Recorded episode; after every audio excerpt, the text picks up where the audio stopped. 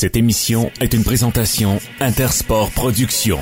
94.5 Unique FM, les micros sont ouverts. Bienvenue dans le vestiaire. Il y a comme une odeur d'esprit d'équipe. Les Nuggets profitent du beau temps à Miami. Les Panthers veulent rebondir à Sunrise face à Vegas. Et les Titans font flèche de tout bois en 9e à Trois-Rivières. On en parle ce soir dans le vestiaire. Notre promesse. Ce qui se passe dans le vestiaire reste dans le vestiaire. Au 94.5 Unique FM. Sept invités ce soir dans le vestiaire, Michael Lafleur et Zachary Mercier viennent nous parler de la série Titan Aigle en direct de Trois-Rivières. Simon Lavergne est fidèle au poste avec sa chronique carte blanche de la semaine. On reçoit Adam Claire du Rouge et Noir et Abou Sako de Ottawa. Et avec Nicolas Monette, on jase du UFC. Et pour une dernière fois cette saison, on reçoit Renaud Lavoie pour nous parler à l'NH. Mesdames et messieurs, bon jeudi et bienvenue dans votre vestiaire. Merci de syntoniser le 94.5 Unique FM et merci d'être à l'écoute de la meilleure émission sportive dans la région de la capitale nationale. Et oui, dans le vestiaire avec Denzel Carreguet en remplacement de Michael Lafleur, toujours à Trois-Rivières. Une autre émission qui s'annonce encore intéressante. Dernière émission de la semaine et sans plus tarder, allons-y avec les manchettes. 94.5 Les sports. Du côté de Miami hier, eh bien, les Nuggets ont repris les devants dans la série face au Heat. Victoire de 111 à 94 pour maintenant mener 2 à 1 la série finale en NBA. Le Canadien Jamal Murray, quelle performance! Il a vraiment répondu présent avec son coéquipier serbe Nikola Jokic. Et les deux ont combiné leurs efforts en y allant de performances historiques pour euh, Murray, c'est 34 points inscrits. Et pour Jokic, c'est 32. Donc, comme le dit Eric Spoelstra, l'entraîneur-chef euh, du Heat, c'est un duo qui se complète bien et qui peut marquer de plusieurs façons. Puis, ils l'ont fait savoir hier.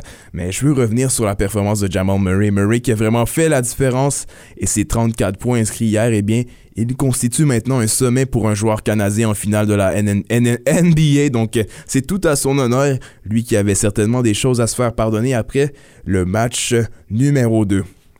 Cette série se poursuit euh, toujours au Kaseya Center à Miami pour le quatrième affrontement de cette série. Donc, euh, ça s'annonce très intéressant à suivre. Est-ce que le Heat sera en mesure de recoller au score ou bien bien euh, on va se retrouver à Denver avec une potentielle élimination du Heat? C'est un match 4 qui s'annonce très très important pour les deux formations. Maintenant, dans la Ligue nationale, eh bien, c'est le match le plus important de la saison pour les Panthers. C'est ce soir et la Floride se doit de retrouver le chemin de la victoire parce que en cas de défaite, le tout va devenir particulièrement corsé avec euh, ces trois jours de préparation. J'ose croire que Paul Maurice va avoir bien préparé son équipe, mais les Golden Knights vont leur rendre la vie difficile. Certainement Vegas qui mène cette série 2 à 0, donc Match numéro 3, c'est ce soir au BB&T Center à Sunrise et on aura l'occasion d'en parler avec Renaud Lavoie, tout comme des autres dossiers dans la Ligue nationale. À Buffalo maintenant, toutes les équipes sont réunies pour le combine et les entrevues avec les différents espoirs disponibles au prochain encamp. Et fidèle à leur habitude, vous le doutez bien, le Canadien se distingue selon les dires de plusieurs espoirs.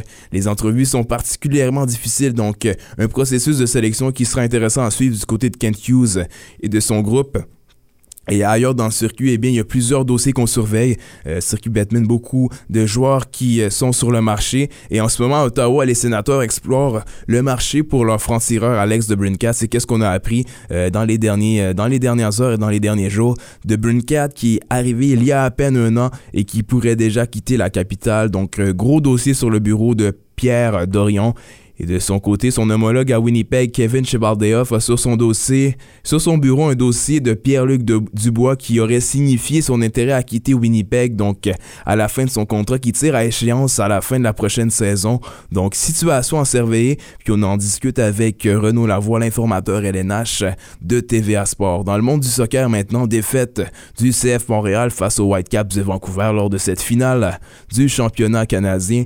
Deuxième championnat de suite pour les Whitecaps qui seront les représentants canadiens à la Ligue des champions de la CONCACAF. Donc, même si le brio de Jonathan Sirois ne fut pas assez, euh, on peut s'en mordre les doigts du côté du CF Montréal. Ça va être une défaite qui sera dure à avaler, mais euh, pour Jonathan Sirois, c'est quand même lui qui est faussif sur le premier but de Vancouver, mais on peut pas lui, euh, lui en tenir en rigueur puisqu'il a été incroyable pour la troupe d'Hernan Mercedes durant ce parcours en championnat canadien. Et à Ottawa, eh bien, on se prépare pour ce match face au York United, match revanche pour les Ottaviens face à York, qui avait remporté sur la pelouse de la place TD il y a quelques semaines de cela, grâce au bureau de Mo Babouli. Donc, c'est à suivre si la troupe de Carlos Gonzalez sera en mesure de prendre la mesure de York demain et on aura l'occasion d'en parler avec Abu Sako, le joueur de l'Atletico arrivé durant l'autre saison à Ottawa. Un chic type, donc très hâte de pouvoir lui parler dans le vestiaire. Au football, eh bien, le Rouge et Noir débute sa saison sans le carrière Jeremiah Mazzoli qui ratera les prochains matchs de la saison. C'est le vétéran Nick Arbuckle qui sera le partant. Donc, on aura l'occasion d'en parler avec le secondaire Adam Auclair qui viendra nous jaser dans le vestiaire. Lui qui débute sa troisième saison avec l'équipe et la saison débute cette, cette semaine, cette fin de semaine, je vous dis, alors que le Rouge et Noir visite les Alouettes de Montréal lors de cette première semaine d'activité dans la LCF. Au tennis, Roland Garros se poursuit des matchs très intéressants à venir, ça à sa fin et on a des retournements de situation qui seront intéressants à suivre avec euh, notre collègue lors de la chronique carte blanche avec euh, Simon Lavergne. Donc, on, on poursuit aussi cette, ces manchettes au golf où est-ce que L'Omnium canadien a pris son envol. Plusieurs nouvelles aussi dans le golf. la PGA et LIV vont fusionner, donc une nouvelle qui a vraiment fait euh, beaucoup jaser dans l'univers du golf. On aura l'occasion d'en parler encore une fois avec euh, Simon Lavergne. Et maintenant, du côté de la Ligue Frontier, les Titans ont fait flèche de tout bois et ils ont répondu présent à Trois-Rivières après avoir perdu le premier match de cette série de 3. Victoire hier lors du deuxième affrontement, par la marque de 10 à 6 face aux Aigles, la troupe ottavienne, qui après avoir inscrit les premiers points au tableau, eh bien, l'a tiré de l'arrière jusqu'à temps que le tout débloque en sixième. Mais c'est vraiment en neuvième qu'ils ont pris une sérieuse option sur le match en inscrivant point moins de 5 points. Donc, belle opération des Titans qui rattrapent les aigles au classement. Mais tout va se jouer ce soir alors que les deux équipes ont encore une fois la même fiche. Donc, à suivre qui prendra une longueur d'avance sur l'autre équipe? Titan Aigle, c'est aussi ce soir sur nos ondes à 19h et on aura l'occasion d'en parler avec Michael Lafleur et Zachary Mercier. Mais avant de finir ces manchettes, eh bien, écoutons les meilleurs moments de la partie de hier. C'est parti, bon match sur les ondes du 94.5 Unique FM. C'est l'affrontement titan contre les aides de Trois-Rivières. Deuxième, deuxième match de c 3 et c'est 1-0 pour les aides de Trois-Rivières. Oh, balle frappée! Solide manche en droit! On la garde aller! Et c'est un circuit! Jimmy Smart! avec un coup de circuit de 3 points et en 3 frappeurs en début de première. C'est 3-0 Titan. Balle frappée au champ droit, on le garde aller et c'est un circuit! Wow, quel début de match! Rodrigo Orozco, les ailes de Trois-Rivières. Ils ont réduit l'écart à un point, tout ça en première manche, Monsieur Mercier, c'est 3 à 2. Et Balle voilà. frappée au champ centre. Ce sera probablement un ballon sacrifice. C'est voilà. capté. Le lancer à l'arrêt-court va apparaître. Ce sera plutôt vers le troisième but, mais les deux coureurs sont saufs. Et c'est l'égalité ici à Trois-Rivières. 3 à 3 en fait troisième sur le ballon sacrifice de LP Pelletier. C'est tout le contraire, là. Oh, balle frappée au champ gauche. Ce sera vers Talamante. C'est capté.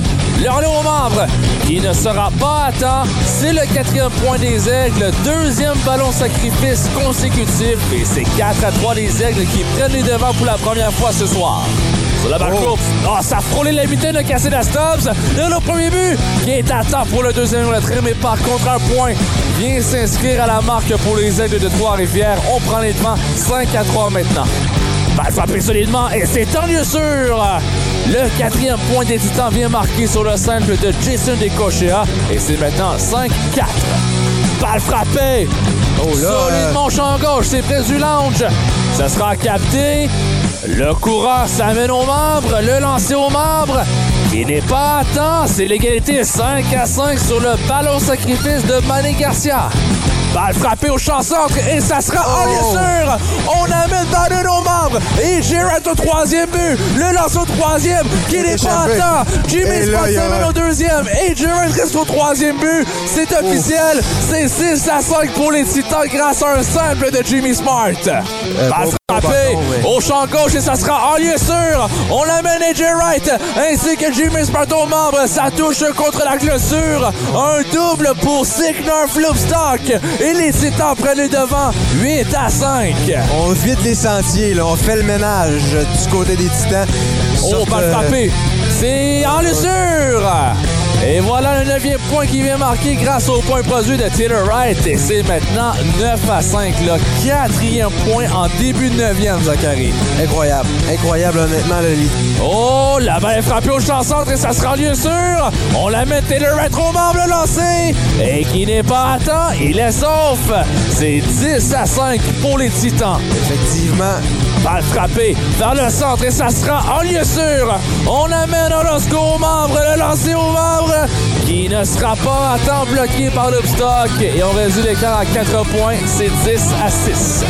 Le lancer de Clifton. Et voilà, troisième prise sur décision. C'est la victoire des Titans par la marque de 10 à 6. La série est égale 1 à 1 contre les Aigles de Trois-Rivières.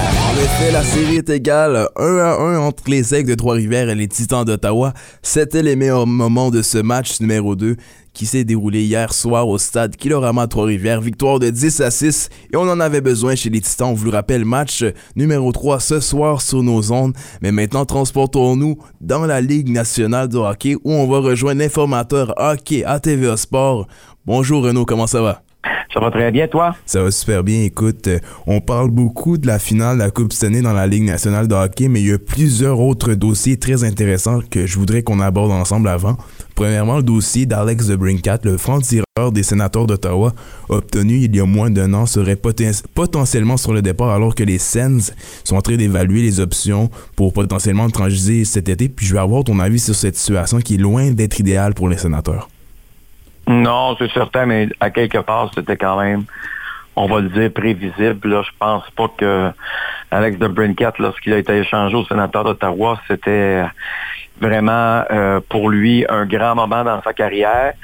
Euh, puis, écoute, il y a eu une saison pour les sénateurs d'Ottawa pour essayer de, de, de le charmer, si tu veux, de lui faire comprendre qu'Ottawa était euh, une bonne ville de hockey pour lui, mais visiblement, je pense qu'il n'y a aucun intérêt à demeurer avec les sénateurs. Donc, euh, la dernière chose qu'il faudrait croire ici, c'est que ce soit surprenant. Le- le- ce qui aurait été vraiment surprenant, c'est qu'Alex de Brincat décide de demeurer avec les sénateurs, surtout après ce qu'il a dit à la fin de la saison, indiquant clairement qu'il était en réflexion. Donc, euh, on sait certainement que la- l'avenir de Debrincat avec les sénateurs est, vraiment remis en doute. Mais il y a aussi un autre joueur, mais à Winnipeg, dans son cas, Pierre-Luc Dubois, que si je comprends bien, là, il aurait informé les Jets qu'il ne, se- qu'il ne signerait pas à Winnipeg à la fin de son contrat qui se termine, on vous le rappelle, l'an prochain. Puis il aurait aussi signifié son intérêt à quitter dès cet été. Donc, qu'est-ce que ça implique à ce niveau?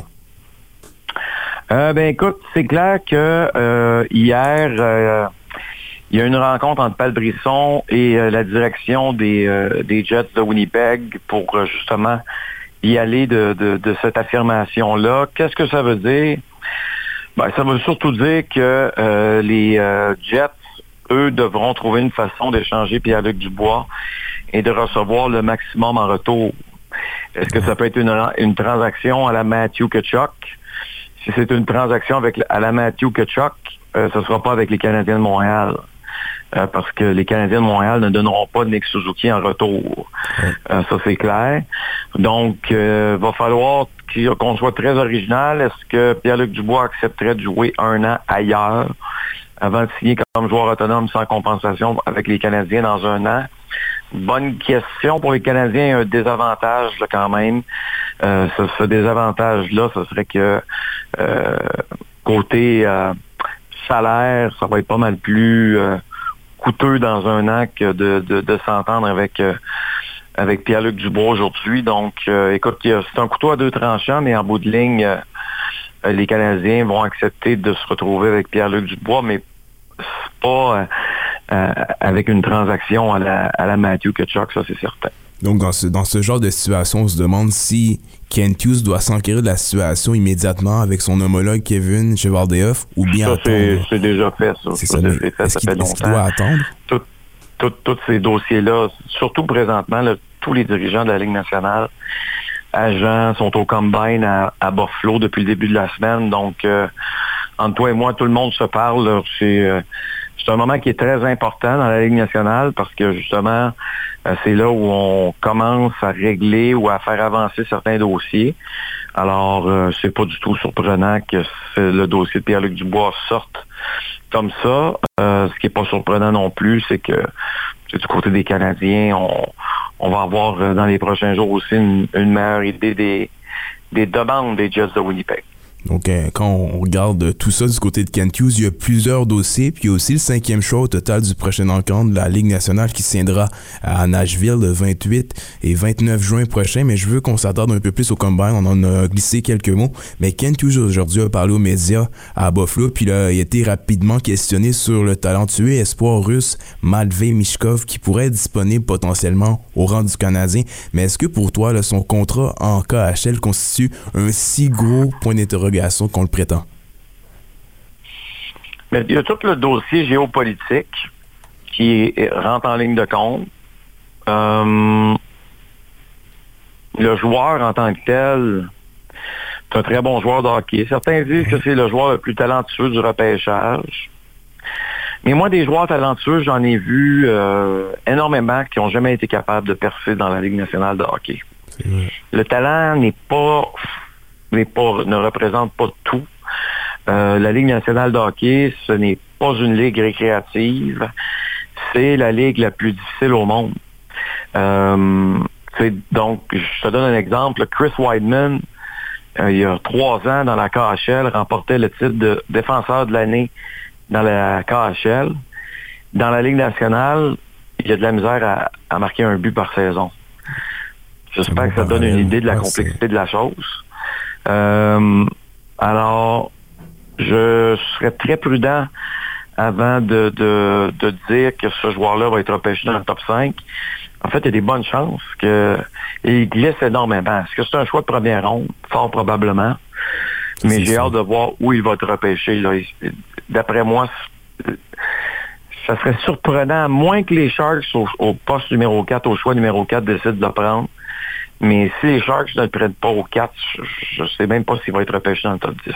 Incroyable, incroyable. Donc pour toi, si le CH vraiment sélectionne un joueur comme, euh, je sais pas, Ryan Leonard ou bien Davin Rybacker, c'est qu'en passant par-dessus Mishkov, les, raisons sont vraiment là pour ne pas jeter son dévolu sur Mishkov. Aucun doute là-dessus. Puis euh, je pense que les deux noms que tu viens de nommer là, dans la tête de bien les dirigeants, ils sont en avant de Mishkov. Donc il faut, faut, y a Will Smith aussi. Où, va se faire repêcher Will Smith? Il y a beaucoup de, joueurs euh, qui font saliver, je te dirais, les, les, dirigeants de la Ligue nationale de hockey. Mishkov, je suis pas prêt à, utiliser ce terme-là pour lui. Euh, oui, il est talentueux, mais il y a beaucoup de points d'interrogation dans son cas. Quand est-ce qu'il va jouer en Amérique du Nord? Bref, quel va être son genre d'adaptation pour lui?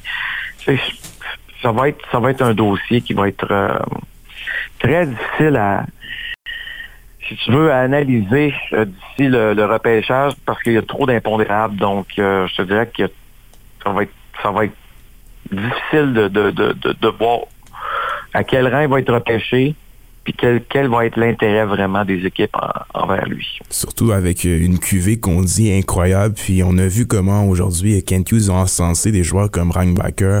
Euh, aujourd'hui, il a vraiment dit que c'était potentiellement le meilleur arrière euh, disponibles. Donc, hâte de voir comment on va, on va aborder le tout du côté du Canadien. Mais en ce moment, il y a un autre DG qui est très actif dans le circuit. Puis on n'avait pas eu la chance d'en parler mardi. C'est Daniel Brière qui accomplit du gros travail à Philadelphie en échangeant Ivan Provorov. Je vais avoir tes impressions là-dessus. Ben, c'est sûr qu'on va chercher un gardien en retour. La question, c'est maintenant de savoir qu'est-ce qui va se passer avec Carter Hart. Euh, écoute, il y a plusieurs rumeurs qui, concernant Carter Hart, euh, le scandale sexuel qui touche Hockey Canada, euh, son nom est souvent relié. Donc, euh, la question, c'est de savoir quel est l'avenir de Carter Hart. donc, c'est pour ça que Daniel Brière a agi, je te dirais, très rapidement dans ce dossier-là. puis écoute, Ivan Praborov, ses jours étaient un peu comptés avec les Flyers de Philadelphie. Là. Euh, la journée qui a décidé de ne pas porter le, le chantail de la fierté gay euh, pour la période d'échauffement. Ça a créé, si tu veux, une onde de choc un peu partout dans la Ligue nationale de hockey. Ce n'est pas le seul qui l'a fait, mais c'est le premier, par contre, qui l'a fait. Euh, puis je pense que c'est une situation qui n'a pas été vraiment appréciée par l'organisation. Donc le fait qu'on l'ait échangé au Blue Jackets de Columbus, représente presque une punition dans un certain sens. Donc, euh, on peut quand même être content aussi du côté des Flyers. On acquiert beaucoup de choix au repêchage. On vient, tu l'as mentionné aussi, Carl Peterson, qui devrait peut-être changer euh, la donne devant le filet du côté de Philadelphie. Mais Renaud, avant qu'on se quitte, je veux qu'on mette la table pour le match euh, numéro 3 de la série entre les Golden Knights de Vegas et les Panthers de la Floride. Les Panthers qui reçoivent les Golden Knights ce soir au BB&T Center. Et du côté des Panthers, on a certainement eu le temps d'apporter certains correctifs. Et selon toi, à quoi peut-on s'attendre de la troupe de Paul Maurice? Euh, énormément de discipline. Je pense que la tactique des deux premiers matchs euh, n'a vraiment pas fonctionné. Le premier match était pas très reluisant. Euh, côté discipline, on donnait sur le premier match sur un plateau d'argent aux Panthers. On a fait pire dans le deuxième match, comme si les officiels allaient soudainement être plus conciliants.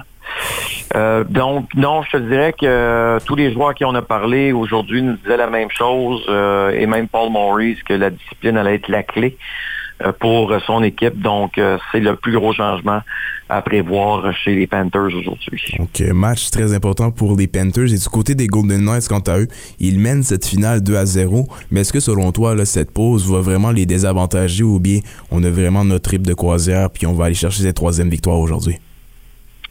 C'est une bonne question. Euh, moi, je pense que les Golden Knights, pour gagner le match de ce soir, n'auront juste, juste à limiter, sur le nombre d'erreurs. Pas essayer de donner un grand spectacle, euh, euh, si tu veux, dans, dans l'amphithéâtre des Panthers. je pense qu'on va être capable de remporter ce match-là en faisant pas nécessairement grand-chose de spectaculaire.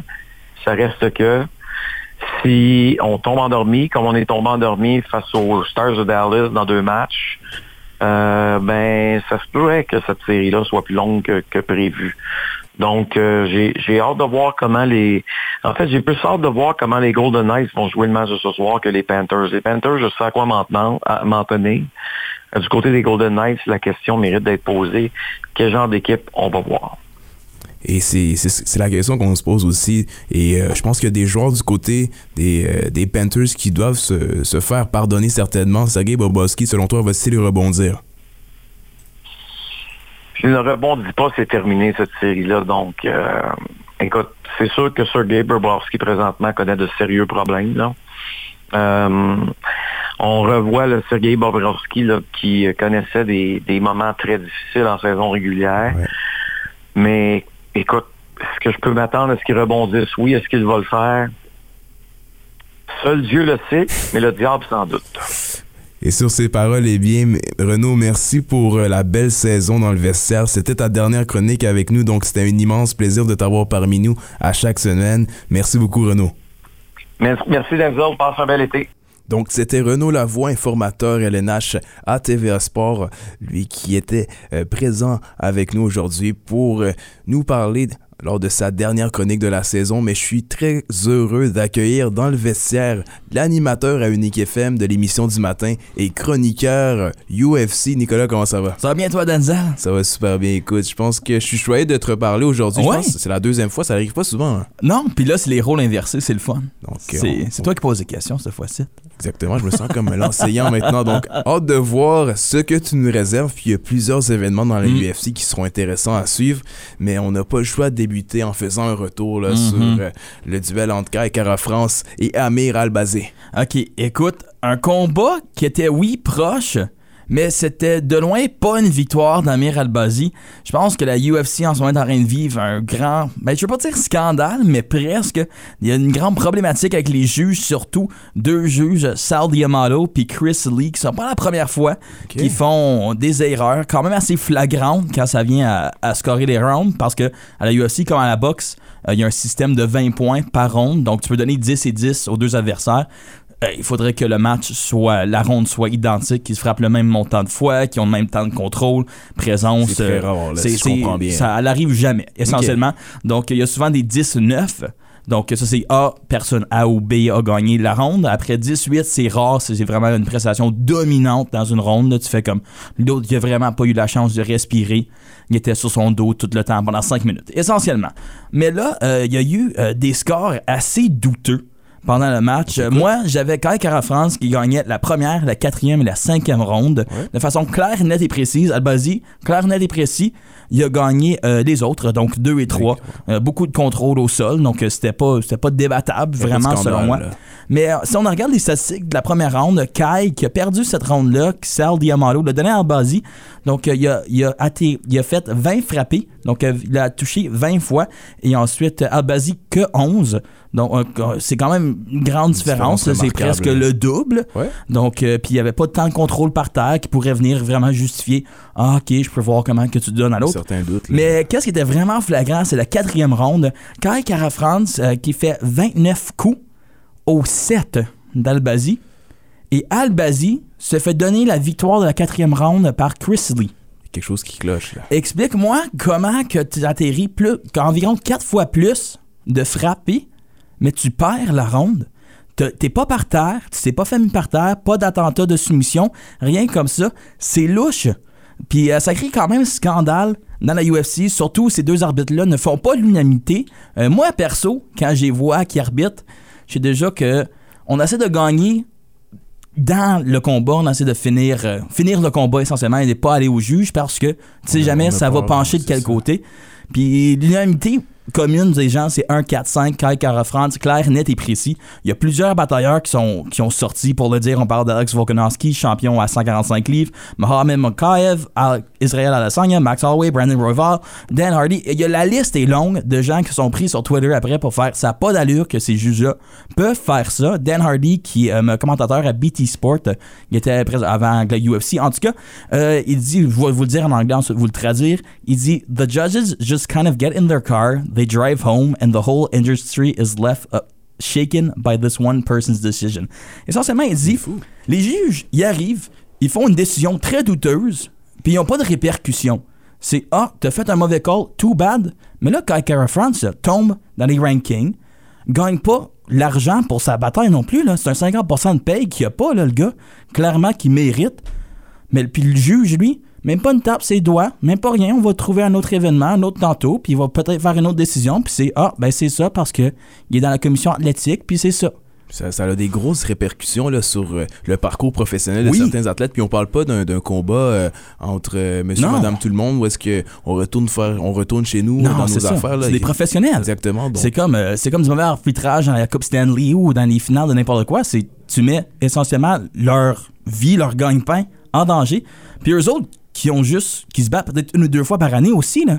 Non, Donc, euh, c'est, flagrant, c'est gros.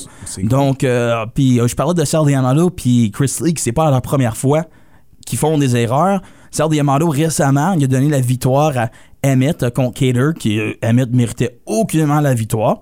Puis là, se retrouve dans les contenders pour se battre avec pour le championnat, juste comme ça, quand Calvin Cater, c'était clair, net et précis par la majorité des gens qui avaient gagné. Même si on retourne dans le temps, Là, c'est peut-être une affaire que j'aime moins dire. Georges Saint-Pierre s'est battu contre Hendrix. Il s'avait fait. euh, gros il, avait per- il avait perdu. Essentiellement, il avait perdu, mais il a gagné par split decision. Puis Sal Diamando est une des personnes qui a donné la victoire à Georges Saint-Pierre, même si notre Canadien, bien qu'on l'aime, il ne méritait pas la victoire. Donc, euh, c'est ça. Chris Lee, tout récemment, avec Paddy Pimblett. Donc, euh, le, le money cow de la UFC en ce moment. Lui qui s'avait fait dominer là, complètement par Jeff Gordon, mais que d'une façon, il se sort avec une victoire. Puis là, c'est c'est quand c'est quand qu'on met la ligne de faire OK.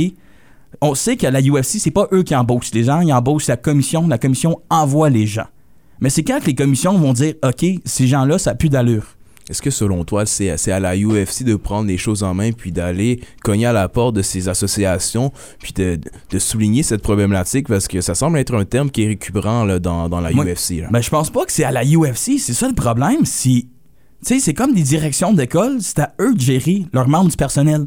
Tu sais, c'est pas à cause que toi, t'envoies ton jeune à cette école-là qui doit se faire punir à cause que le prof il est mauvais. Le prof, il faut qu'il parte. C'est aussi simple que ça. Puis, l'affaire avec la UFC, c'est oui, tu peux aller voir la commission par après puis te demander un comptage comme qu'on fait avec la boxe, mais Les chances que ça change la décision sont ça. très faibles. puis aussi pour les gars, c'est un gros coup à l'ego, là, faire comme. Sais, il y a quand même toute cette affaire d'honneur dans la UFC de faire comme, OK, j'ai perdu, bon, c'est ça, je me tais. Donc, il y a Mais- cette acceptation-là à avoir. là, C'est ça, euh, puis après aller faire, puis après tu vas chialer. Sais, essentiellement, tu vas chialer à la commission, tu dis non, mais moi je pense que j'ai gagné.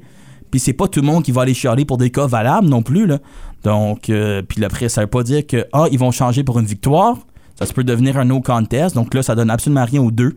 C'est juste 1-1 à la fin de leur score pour faire une égalité random, nowhere ça n'aide personne non qui plus. aide personne. Puis après, les rankings, l'histoire avec les rankings aussi pour, pour ces gars-là qui veulent se battre pour des ceintures, pour avoir cet argent-là, d'être le meilleur dans leur division. Donc, euh, Ça a de grosses incidences sur Oui. leur carrière, certainement. Puis je pense que la, la problématique entourant les juges là, dans ce duel a permis de, de vraiment décortiquer ce, ce fait qui, qui est un Mhm. problème dans la UFC. Mais maintenant, attendons-nous à ce qui Oui. se passe cette fin de semaine. Je pense qu'il y a quelque chose de gros qui se Uh-huh. passe au Canada. Il y a le UFC 289 à Vancouver. Puis ça se passe samedi. Puis si je m'abuse, si je ne m'abuse, il y a deux Canadiens sur la carte principale. oui, donc euh, deux Canadiens. On a Marc-André Powerbar Barrio qui vient de Gatineau, natif Wow. de Gatineau, donc euh, juste de l'autre côté de la rive. Un gars de chez nous euh, qui va se battre contre Eric Anders. et ça s'annonce être un bon combat. Euh, premier combat au Canada, si je me trompe pas, pour Marc-André Barrio. Donc, euh, ça va être le fun de voir ça. Le dernier combat de la UFC au Canada, c'est en 2019, encore à Vancouver. Donc, ça fait quand même environ 4 ans que la UFC n'est pas venue au Canada. Donc, c'est le fun de revoir cette recrudescence ici au Canada parce que on prend beaucoup d'ampleur, beaucoup plus de, de bataillants canadiens aussi dans la UFC. Mais je pense pour Power Bar, ça va être. euh, il est le favori. Euh, moins 145, euh, Anders euh, plus 125, ils se battent à 185 livres. Donc, euh, je pense que Power Bar, ça va être une victoire, je vais pas dire facile, mais les deux, c'est pas des gars qui vont aller se battre par terre. Ça va être une bataille très le fun à regarder comme partisan. Non, c'est intéressant. Mais on va dire tes membres de la famille de Marc-André Barrio, c'est pas une bataille que t'aimes, parce que les deux gars, ça va être un combat de boxe essentiellement avec des coups de pied de temps en temps. Ils vont en avoir à découdre. C'est ça. Donc, euh, mais Power Bar, on l'appelle Power Bar pour une bonne raison. C'est parce qu'il y a un cardio interminable. Ah, Je savais pas. Donc, euh, je pense que ça va jouer dans sa faveur. Je pense qu'il faut qu'il apporte Eric Anders dans des situations plus inconfortables pour lui ou qu'il met vraiment. Il met, tu sais, c'est- trois rondes de 5 minutes. Donc, je pense pendant 15 minutes, il va avoir le pied sur le gaz, Marc-André, pour essayer de fatiguer Eric Anders, puis pour potentiellement essayer de le finir par KO. Sinon, une victoire par décision pour euh, notre Canadien. Situation donc à surveiller pour nos deux représentants canadiens dans cette carte de la UFC. Puis Oui. juste avant qu'on se dirige vers d'autres duels, je veux qu'on apporte une attention particulière à l'impact que ça va la- que ça va avoir pour le sport euh, au Canada d'avoir cet événement à Vancouver. Selon toi, c'est quoi les répercussions que ça peut avoir sur les jeunes qui pratiquent ce sport-là? Ben, je pense que pour les jeunes, c'est aussi de voir que tu peux le faire en tant que Canadien. Tu sais, je pense à la génération qui ont. Puis la UFC, c'est devenu gros là, dans les dernières années, là. donc euh, surtout pendant la COVID, parce qu'eux autres, ils n'ont pas, ils ont pas vraiment fermé. Ils sont allés à Abu Dhabi, là, ils ont trouvé tous les moyens. Alternative de- très coûteuse. Exactement, parce qu'il y avait l'argent de le faire. Euh, puis c'est un sport international, fait que c'est plus facile. là. Tu sais, on t'envoie pas les Maple Leafs de Toronto jouer à Abu Dhabi, là, c'est un peu ridicule. Mais pour la UFC, tu sais, ils peuvent faire des cartes n'importe où dans le monde, puis le monde vont payer les pay-per-view, vont payer ces choses-là. Donc je pense pour les jeunes, c'est de voir que ah, c'est une carrière potentielle. Puis je veux pas aussi les arts martiaux, c'est une bonne pratique pour les jeunes, c'est beaucoup de discipline, c'est beaucoup. Tu sais, c'est- aussi un sport physique, mais qui ne reste pas toujours que du combat. Il y a beaucoup de camaraderie entre partenaires. Donc, euh, tu sais, puis quand vous vous battez dans des gyms, dans des dojos, vous battez pas pour faire mal, vous pratiquez souvent des mouvements comme des chorégraphies, presque si tu ferais de la gymnastique ou de la danse. Donc, euh, il y a tout cet aspect-là qui est aussi positif point de vue santé là, pour les jeunes. Donc ça s'annonce très intéressant pour Oui. euh, les partisans de UFC au Canada qui auront la chance vraiment de voir à l'œuvre les meilleurs athlètes de ce sport. Puis j'ai parlé à quelques fervents partisans Oui. là, de la UFC, mais ils m'ont dit qu'ils étaient tout de même un peu déçus de la carte. Je pense qu'il y a quelques Oui. absents de marque. Là. Euh, la carte, euh, la grosse affaire qui est plate, c'est que Nunes était censé de se battre contre Juliana Peña, faire la trilogie. Donc, euh, les deux avaient gagné chacun une bataille. Ouais. Mais là, Peña s'est blessé, tout simplement. Donc, euh. Irene Aldana rentre en remplacement, qui enlève un peu, la- peut-être la seule marque de commerce qu'il y avait vraiment sur la carte. Donc, euh, c'est plate. Moi, j'ai donné, j'ai fait un score sur 10 de la carte, j'ai donné un 3. C'est pas rien d'intéressant. Il y a Benil Dariush contre Charles Oliveira qui va être le gagnant va se battre pour la ceinture. C'est ces deux gars qui sont très bons dans leur, dans leur sport respectif, mais c'est pas nécessairement les gars avec les plus grandes personnalités qui vont vendre le plus de billets. C'est pas des Conor McGregor, des Paddy Pimblett de ce monde où que, ils parlent, parlent, jasent, jasent, puis essaient de vendre plein de billets, puis faire vraiment des confrontations pour les médias, avoir du clickbait, là. Donc, euh, c'est juste deux gars bien humbles, bien simples, bien respectueux, qui vont se battre, puis essayer de donner une meilleure de eux-mêmes. Donc pour eux, ça serait intéressant tout de même de suivre, Oui. même si on manque ces vedettes. Mais avant de qu'on se quitte, Oui. je veux qu'on analyse quelques duels en particulier. Puis celui d'Olivera et d'Argus me, me- me pique mon intérêt. Puis je veux qu'on apporte une attention Oui. particulière à cela. Euh, je pense que ça va être un combat le plus serré de la soirée parce que les deux gars sont bons partout. Ils peuvent les deux aller par terre, les deux sont forts, peu importe si tu es sur le dos, si t'es en full mount, peu importe. Ou puis sur les plis, les deux sont dangereux. Puis euh, je pense qu'on a la chance de les voir sur cinq rounds. Donc euh, je pense qu'on va voir. euh, ils vont, je pense que la première puis la deuxième round va être beaucoup de essais-erreurs, voir. Ok. OK, non, t'es peut-être meilleur que moi ici. Ah, mais moi, j'ai l'avantage ici.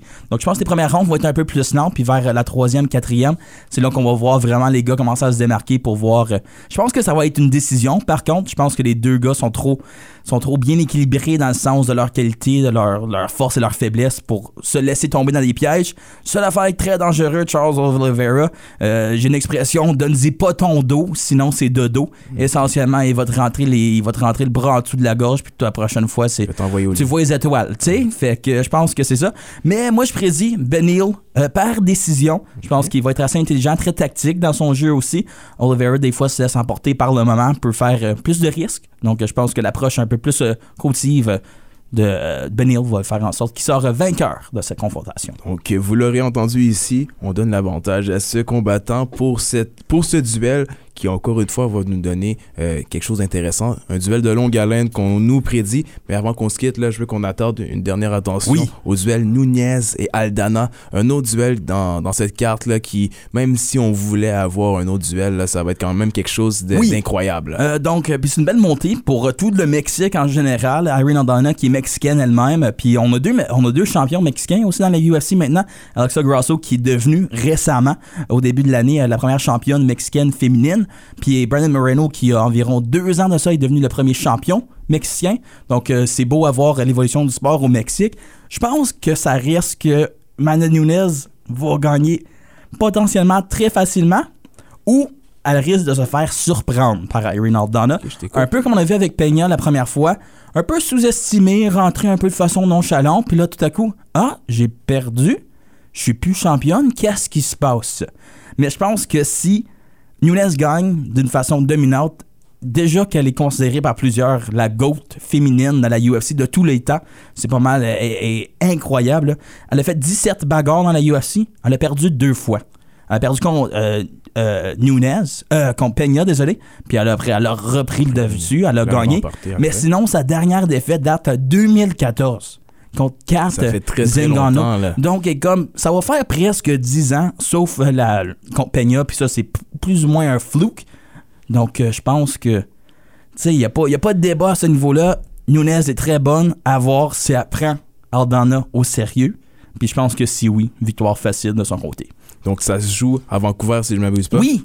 Vancouver, À Vancouver. Donc, euh, on veut voir tous ces combattants à l'œuvre. Eh bien, c'était un plaisir de t'accueillir Oui. dans le vestiaire. Euh, C'était un réel plaisir aussi de te parler aujourd'hui. Je pense qu'on on aura l'occasion de s'en parler euh, dans les prochains jours, alors que on, on a eu l'occasion de, de- de voir ce duel qui était fort intéressant.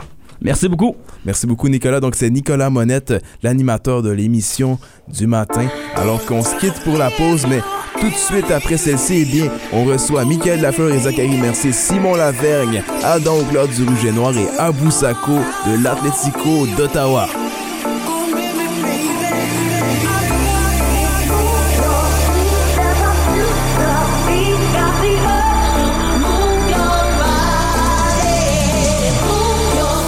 Expertise et un appui continu qui vont au-delà de la comptabilité. C'est ça l'expérience Marcel Lavallée. Quels que soient vos besoins ou vos défis d'affaires, les conseils et les explications fournis par notre équipe d'experts vous permettront de prendre des décisions éclairées en toute confiance. Certification, fiscalité, service conseil, tenue de livre, PME, professionnel et OSBL. Offrez-vous une plus grande tranquillité d'esprit et plus de temps consacré à la poursuite de vos objectifs. Venez découvrir l'expérience Marcel Lavallée, des experts comptables pour votre entreprise.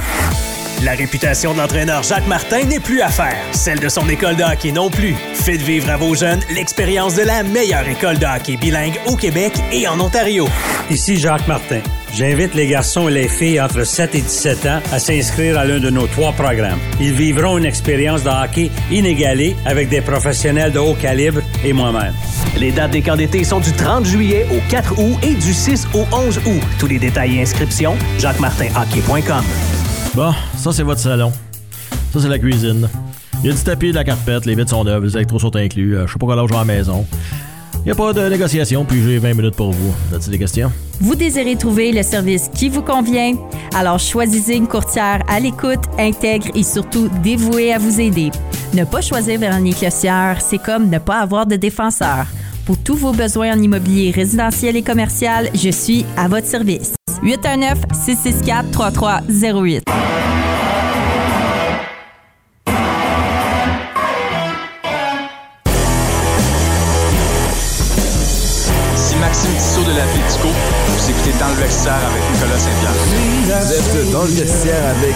Denzel Carreguia cette semaine depuis mardi. Et oui, je suis en remplacement de Michael Lafleur. Mais fidèle à nos habitudes, eh bien, on rejoint un joueur de l'Atletico d'Ottawa, le joueur du centre de formation du Havre qui s'est joint à l'équipe durant l'entre-saison. On rejoint à l'instant Abou Sako. Comment ça va, Abou? Salut, ça va et toi, Denzel? Ça va super bien, Abou. Très content de te parler aujourd'hui. On a vu tes prouesses sur le terrain. mais-.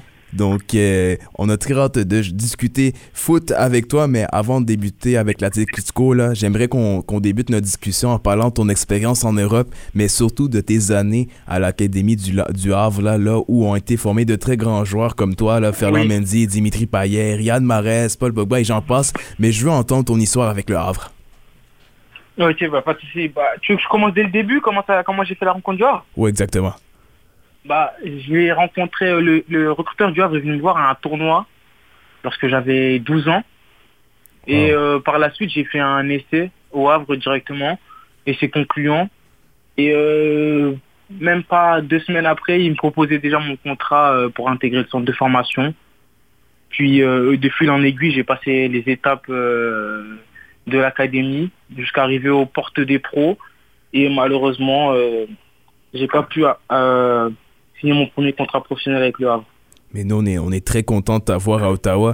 Mais juste pour revenir là pour le Havre, là, le Havre qui a connu une belle saison en étant sacré, sacré champion de la Ligue 1. Eux qui vont monter en Ligue 1 la saison prochaine là, après 14 ans d'absence. Mais à bout, là, le match contre Dijon, là, tu dois avoir eu des frissons là, quand Josué Casimir a marqué à la Ouais. 11e. Là. bah en plus, euh, Josué Casimir, c'est c'est un grand ami à moi, donc ça m'a fait Wow. hyper plaisir pour lui. Et comme on peut le voir euh, sur le Havre, il y a beaucoup de joueurs de la formation, je les connais tous. Personnellement, c'est tous mes amis plus ou moins proches, mais ça m'a fait plaisir pour eux. Et de voir aussi là, les, les partisans là, qui ont envahi le terrain avant, avant le, le coup de sifflet final, ça doit avoir, euh, ça doit avoir euh, eu des émotions à l'intérieur de toi. là. Tu Ouais. devais être fier. Là. Après 14 ans, ouais, ça fait du bien. J'aurais bien voulu être présent pour ce moment-là, mais bon, c'est pas grave. On est, on est tout de même très content de t'avoir ici à Ottawa. Mais maintenant, parlons de ce qui se passe en ce moment avec l'Atletico. Toi qui es arrivé ici à Ottawa il y a quelques mois. Donc, euh, comment ont été les premiers mois avec le club? Là? Euh, très bien. J'ai eu une intégration très facile. À vrai dire, euh, tout le monde m'a aidé, que ce soit de près ou de loin, que ce soit hors du terrain ou sur le terrain. J'ai eu une aide de tout le monde. Mon intégration était très facile. Et j'appréhendais un peu l'arrivée au Canada, mais ça a été pareil. Très facile. Tout le monde m'a aidé. Peu importe ce que j'avais à faire, les démarches, les courses, les trucs basiques, créer un compte en banque, tout ce qui s'ensuit, euh, j'ai été aidé et, et ça m'a facilité les choses. C'est c'est des détails qui font la différence. Est-ce qu'il y a des joueurs dans, dans l'effectif avec qui tu as été en mesure de, de tisser des liens un peu plus facilement? Là? On sait que la barrière francophone avec certains joueurs, c'est plus facile. Est-ce qu'il y a des joueurs en particulier qui t'ont permis de vraiment bien t'adapter à Ottawa?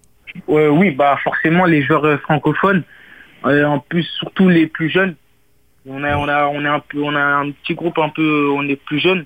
C'est vrai. Euh, Zakaria Baous, Zachary Roy, euh, Jean-Aniel Assi, Gabriel Antinoro, Samuel Salter. Vous êtes tous, vous êtes tous des jeunes là, Ils qui, qui poussent fort. Ouais, exactement. Ils m'ont énormément aidé dans mes premiers pas au club, savoir comment ça, ça fonctionne ici, parce que chaque club a son organisation, ses petites différences, ses petites, ces petits, ces petits rituels, etc. Mais ils m'ont énormément aidé. Après, en, en non francophone aussi, il y a Gianni Dos Santos. Ouais.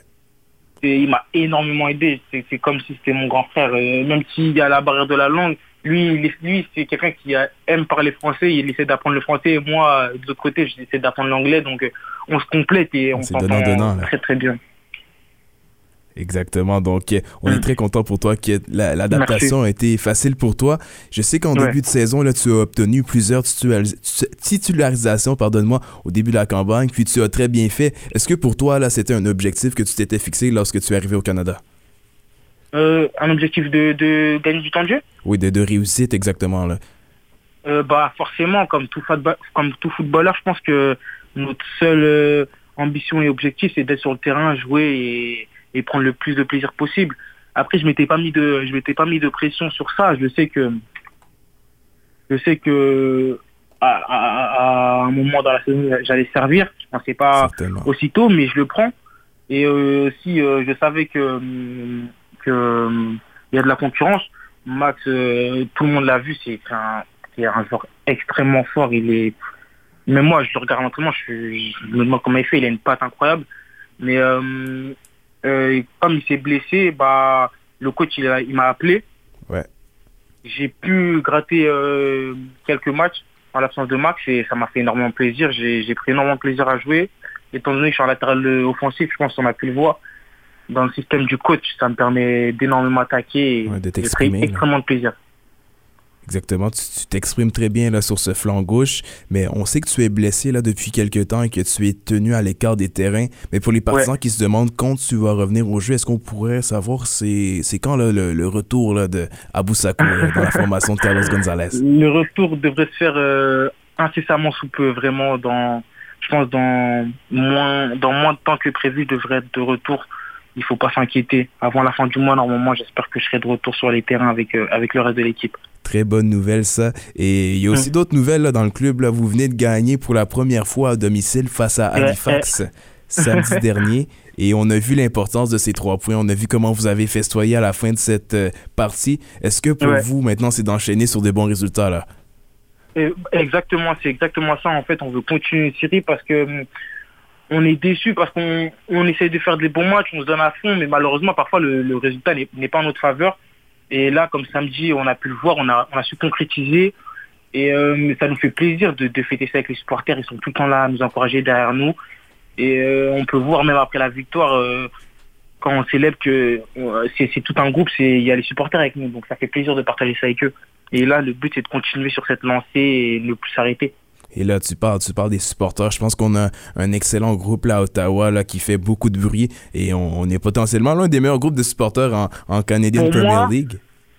Pour moi, pas parce que je suis à Ottawa, mais pour moi on a les meilleurs. Sincèrement, j'ai pas vu meilleur ailleurs. Non, c'était l'ambiance là dans la section W est incroyable. Incroyable. Et à la place TD, je pense qu'à chaque soir qu'il y a un match, les gens se présentent. Maintenant, euh, vous avez l'occasion de confirmer votre bonne forme. On en a parlé. Demain face à York United. Comment est l'ambiance dans le groupe?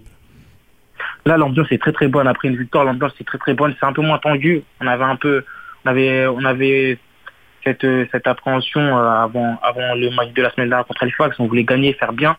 Là, ça détend un peu plus l'atmosphère, mais on, reste concentré. On sait ce qu'on doit faire.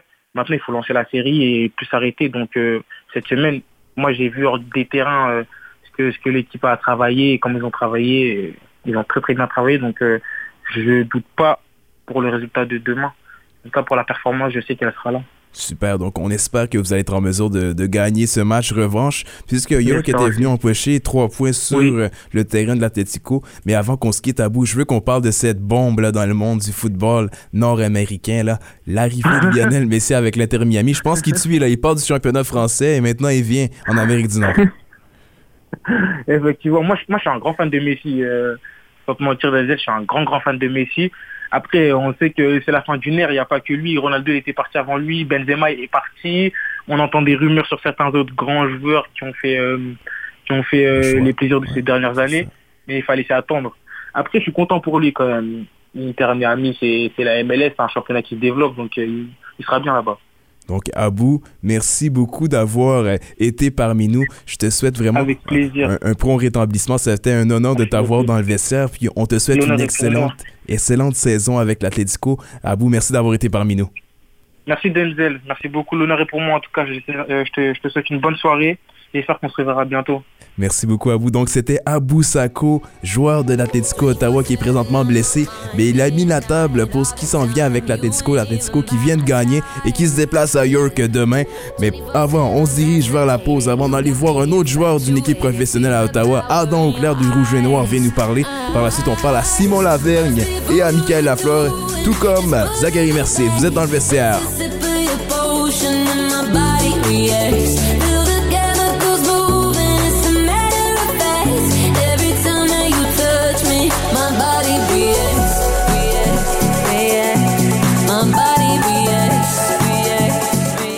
Tu cherches à relever de nouveaux défis dans un domaine stimulant? Le programme Femmes d'acier de la Cité saura te faire découvrir l'univers des métiers spécialisés. Sur une période de 16 semaines, dont 4 dans un stage en milieu de travail, le programme Femmes d'acier est destiné aux femmes qui souhaitent se familiariser avec le domaine du soudage et ses industries liées. Viens apprendre aux côtés d'autres femmes passionnées à la Cité. Tu dois faire vite. Le programme débute le 14 juin et les places sont limitées. Renseigne-toi au collège lacité.ca. Écoutez vos émissions préférées où vous soyez grâce à l'application mobile Unique FM. Disponible sur Apple Store et Google Play, faites une recherche pour Unique FM en un seul mot. Tous les styles de musique s'y retrouvent. Quels sont les vôtres? Musique franco, country, classique, latine, dance, rétro, disco, musical, bref, tout y est. Téléchargez l'application Unique FM dès aujourd'hui afin d'en profiter dès maintenant. Unique FM, votre radio franco de la capitale. Vous cherchez une activité intéressante afin d'occuper votre fin de semaine? Ça tombe bien. Participez au bingo de Unique FM tous les samedis à 10h. Il y a 1450 dollars à gagner. C'est un rendez-vous à ne pas manquer. Alors soyez présents. Le Festival franco-ontarien est de retour en juin au Parc Major. Pour souligner la plus grande fête franco de la capitale, Unique FM fera une émission en direct du Festival franco-ontarien le vendredi 16 juin de 17h à 19h. Joignez-vous à Simon Lavergne, Marie Hélès et Nicolas Monette, le 5 à 7 d'Unique FM en direct du Festival franco-ontarien le vendredi 16 juin avec Simon, Marie et Nicolas.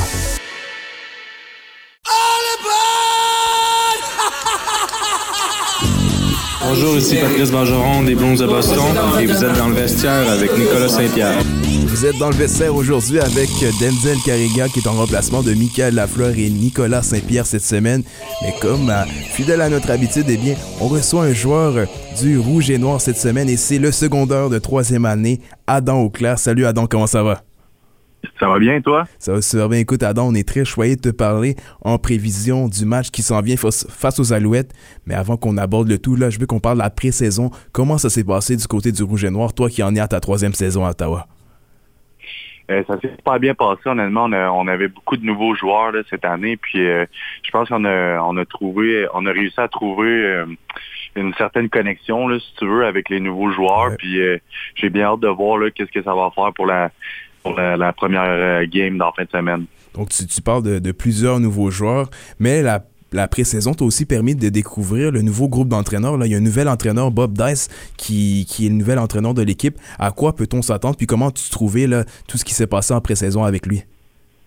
Ben, c'est sûr que moi, je suis habitué de travailler avec euh, avec Bob Dice parce que c'est mon entraîneur des unités spéciales depuis déjà trois ans. Euh, mais c'est sûr que maintenant qui est à, la barre de l'équipe, c'est un gars qui est très intense, puis je pense qu'il va réussir à, faire euh, lever le niveau de jeu de l'équipe d'un cran. Là. Fait qu'on peut s'attendre à de l'intensité, à beaucoup de physicalité aussi. Je pense qu'on a on a construit une équipe cette année pour être très physique puis très rapide. Donc euh, j'ai hâte de voir euh, le produit en fin de semaine. Donc, comme tu viens de mentionner, je pense que les derniers ajustements ont été faits, mais je veux qu'on mette un peu plus d'emphase sur à quoi on peut s'attendre de l'édition 2023 du Rouge et Noir qui débute cette saison samedi. Euh, je pense qu'on va avoir le droit à beaucoup de, jeux explosifs. Là. Quand je vois l'offensive pratiquée, euh, c'est pas rare que euh, nos receveurs comme Jalen Acklin ou ben Justin Hardy font des font des gros catchs euh, pour des longs gains. Donc, euh, je pense qu'on va être une équipe explosive puis euh, disciplinée parce que Bob Dice, c'est un gars qui est intense, mais qui veut il veut faire en sorte que toute l'équipe soit très disciplinée. Donc, on met beaucoup d'emphase là-dessus là, pendant les pratiques. Et là, je pense que tout le monde est prêt pour ce match euh, qui s'en vient très vite face aux Alouettes. Les Alouettes vous ont battu en match préparatoire, mais pour le Rouge et Noir, qu'est-ce que ça va prendre au stade Percival Molson pour gagner ce match qui, veut, quand on veut commencer la saison de bon pied? Mais c'est sûr que, euh, comme à toutes les années, là, les, les premiers matchs, euh, faut juste limiter les erreurs. Je pense que euh, les équipes qui gagnent en début de saison, c'est ceux-là qui limitent le plus les erreurs, qui font moins d'erreurs dans les dans le cahier de jeu. Donc ça, c'est une des choses. Puis c'est d'arriver avec une intensité, même si on n'est pas chez nous, d'arriver là, puis de, de vouloir aller chercher la victoire, puis d'être très intense. Donc, de ton côté, je pense que l'intensité a été présente durant le camp d'entraînement. Là, tu fais partie d'une saine compétition au niveau de ton poste, là, le poste de secondaire partant du côté faible du terrain. Comment tu vis toute cette situation-là euh, durant cette préparation en, en vue de la, de la saison qui s'en vient? là? Euh, ben, je suis très, très excité pour cette année. Je te, je te cacherai pas. Euh, par contre, c'est pas moi qui va, qui va débuter le, le match, mais avec le, le nouveau euh, coordonnateur défensif, là, ce qu'on va faire cette année, ça va être euh, euh, pas mal, euh, qui- presque tous les, les secondaires qui sont habillés vont être capables de- d'embarquer sur le terrain. Donc, euh, Bonne nouvelle. ça va être ça va être excitant. Donc je vais avoir beaucoup de temps de jeu sur les unités spéciales. Puis euh, je vais aussi avoir un peu de temps de jeu là, en défensive en début de saison. Donc j'ai bien hâte de commencer ça. La saison, tu as atteint des sommets en carrière là, au niveau de tes statistiques. Puis, est-ce que pour toi, là, la troisième saison, c'est vraiment la saison où est-ce que tu veux prendre beaucoup plus de place là, dans le vestiaire? Euh, oui, je te dirais que ça, ça fait drôle parce que quand je suis arrivé a deux ans, j'étais un des, des plus jeunes dans le dans le vestiaire des secondaires. Puis là maintenant, je pense que moi que je me trompe, là, je suis genre le deuxième plus ça, vieux. ouais. Donc euh, c'est sûr que euh, j'essaie de, de leader les gars, puis j'essaie de montrer. Moi, je suis plus un, un leader qui qui va par l'exemple. Donc, euh, je donne tout ce que j'ai sur le terrain. Puis quand il y a des gars qui sont pas sûrs, ben ils viennent me voir. Donc, c'est un peu c'est un peu le, le rôle que, que je veux avoir cette année, puis que j'ai commencé à avoir aussi là, pendant le camp d'entraînement. Donc, intéressant. Ce serait intéressant de suivre la manière dont tu seras en mesure de, faire ta place dans cette brigade, toi qui es un des vétérans, même si tu es à ta troisième saison. Mais si je me trompe pas, tu es originaire de la Beauce. Oui, c'est en plein ça. Euh, j'ai, j'ai vécu en Beauce jusqu'à 17 ans, puis après ça, je suis parti de chez nous là, pour euh, euh, aller jouer au football à Sherbrooke, puis après ça, je me suis dirigé à l'Université Laval. là. Puis je veux qu'on aborde un peu, un peu plus sur la Beauce. La Beauce qui va être quand même très bien représentée là, lors de cette saison 2023. Tu vas affronter un autre Beauceron là, de l'autre côté, du côté euh, des Alouettes. Est-ce que tu penses que vous allez vous échanger quelques mois avant le début du match? Euh, sûrement. Euh, j'ai, joué avec David un an à l'Université Laval. Euh, puis j'ai déjà été dans le même vestiaire quand j'étais au secondaire, là, donc c'est sûr que ça va être ça va être spécial. Donc je vais aller, c'est sûr, lui souhaiter un bon match, mais je vais euh, pendant pendant la partie là, malheureusement on n'a pas on n'a pas d'amis de l'autre côté du sûr. terrain, donc euh, c'est tout le temps spécial un peu là quand tu rejoues contre tes anciens coéquipiers, mais euh, au bout de la ligne, là, tu veux tout le temps gagner toutes tes reps. Donc, euh, c'est sûr que ça va être intéressant de voir là, cet affrontement-là. là. Donc je suis sûr que tous les Beaucerons et Beauceronnes vont surveiller ce duel entre les deux là, joueurs natifs de la Beauce. Mais avant qu'on se quitte, le jeu qu'on parle de la situation avec les joueurs francophones, je pense que vous, vous semblez bien vous, en- vous, bien ensemble là, dans le vestiaire du côté d'Ottawa. Est-ce que tu penses que c'est quelque chose qui, qui serait intéressant à suivre encore là? Ben oui, euh, honnêtement, on est euh, cette année, c'est sûr qu'on est moins qu'à l'habitude. Je pense que dans lors de ma première année, là, on était environ euh, 8 ou 9. Puis cette année, on est on est seulement quatre, mais on est quatre gars que euh, ça fait ça fait déjà quelques années qu'on joue ensemble. Euh, on est on est on a une très bonne connexion ensemble. Puis euh, non, ça, ça va être ça va être intéressant cette année là, avec les, les francophones, c'est sûr. Puis aussi avec les autres membres euh, de l'équipe. Il y en a beaucoup qui essayent de- d'intégrer dans la Fren- d'être dans la French Mafia, mais malheureusement euh, le premier critère pour embarquer dans la French Mafia, c'est de parler français, donc il y en a qui se font dire non là, dans l'équipe. C'est pas seulement le français, je pense que ça marche aussi avec, euh, avec euh, l'ancienneté, là, si je me trompe pas. Ouais, ben l'ancienneté, ça c'est pour euh, dire nommer dans le fond le parrain de, de la French Mafia. Là, dans, dans le fond cette année, on a Anthony Gosselin vu que euh, Antoine Pruneau, la légende, est parti. Donc euh, Anthony Gosselin euh, a pris le rôle de parrain, puis il fait très bien ça euh, jusqu'à date. Donc, intéressant à suivre de ce côté. Puis juste une dernière question, là. Je veux que tu nous parles du camp que toi et ton frère avez organisé cet été. Vous semblez être impliqués dans le développement des jeunes joueurs qui visent à un jour atteindre là, les, euh, les, plus grands, les plus grandes ligues de football, tout comme vous. Donc, comment a fut cette expérience-là? Honnêtement, on est vraiment content pour une première édition. Je te dirais que euh, c'était au-delà de, nos attentes.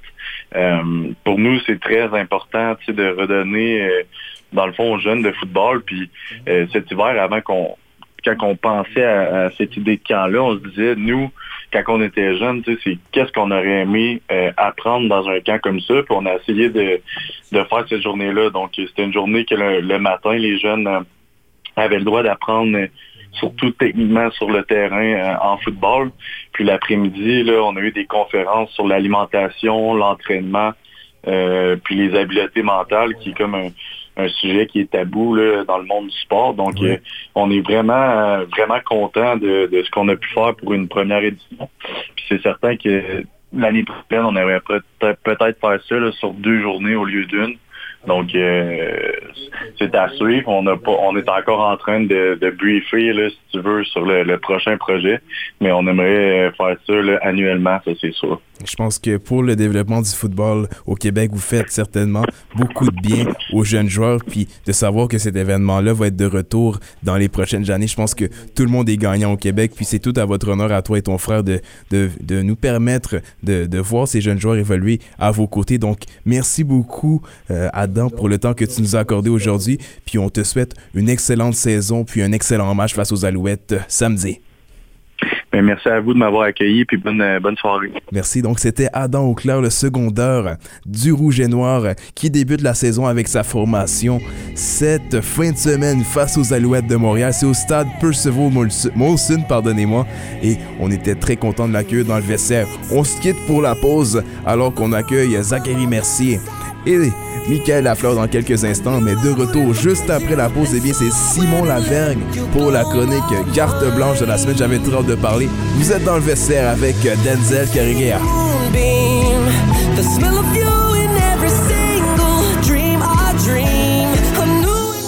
Devenir membre d'Unique FM, c'est d'abord soutenir sa mission. Par votre adhésion, vous apportez un soutien concret à notre organisme qui, en votre nom, peut soutenir le rayonnement et la vitalité de la francophonie en situation minoritaire. C'est l'occasion ici de nous unir et de vous joindre à la voix de la communauté francophone. Que vous soyez entrepreneur, organisme communautaire ou toute autre personne, inscrivez-vous dès maintenant. Unique votre station. Plongez dans l'univers psychédélique de Caution Moon pour célébrer la fête de la musique et le début de l'été le 27 juin à 20h au Club SA. Pendant un concert inoubliable, dansez au rythme des mélodies hybrides du groupe. À la croisée des chemins entre le synth folk et le disco spatial, venez célébrer la musique dans une ambiance électrique. Obtenez vos billets dès maintenant sur af.ca oblique Ottawa. Salut, ici Nicolas Monette, animateur des Matins Uniques. Démarrez vos matins avec moi et mon équipe dynamique de co-animateurs à chaque jour de la semaine de 6h à 9h. Les lundis avec Patrick Guillotte, les mardis avec Marie Hélès, les mercredis avec Marc-Antoine Joly, les jeudis avec Émilie Caméry-Petchek et les vendredis avec Simon Lavergne. Des quiz, des découvertes et plein de fou rire. À bientôt!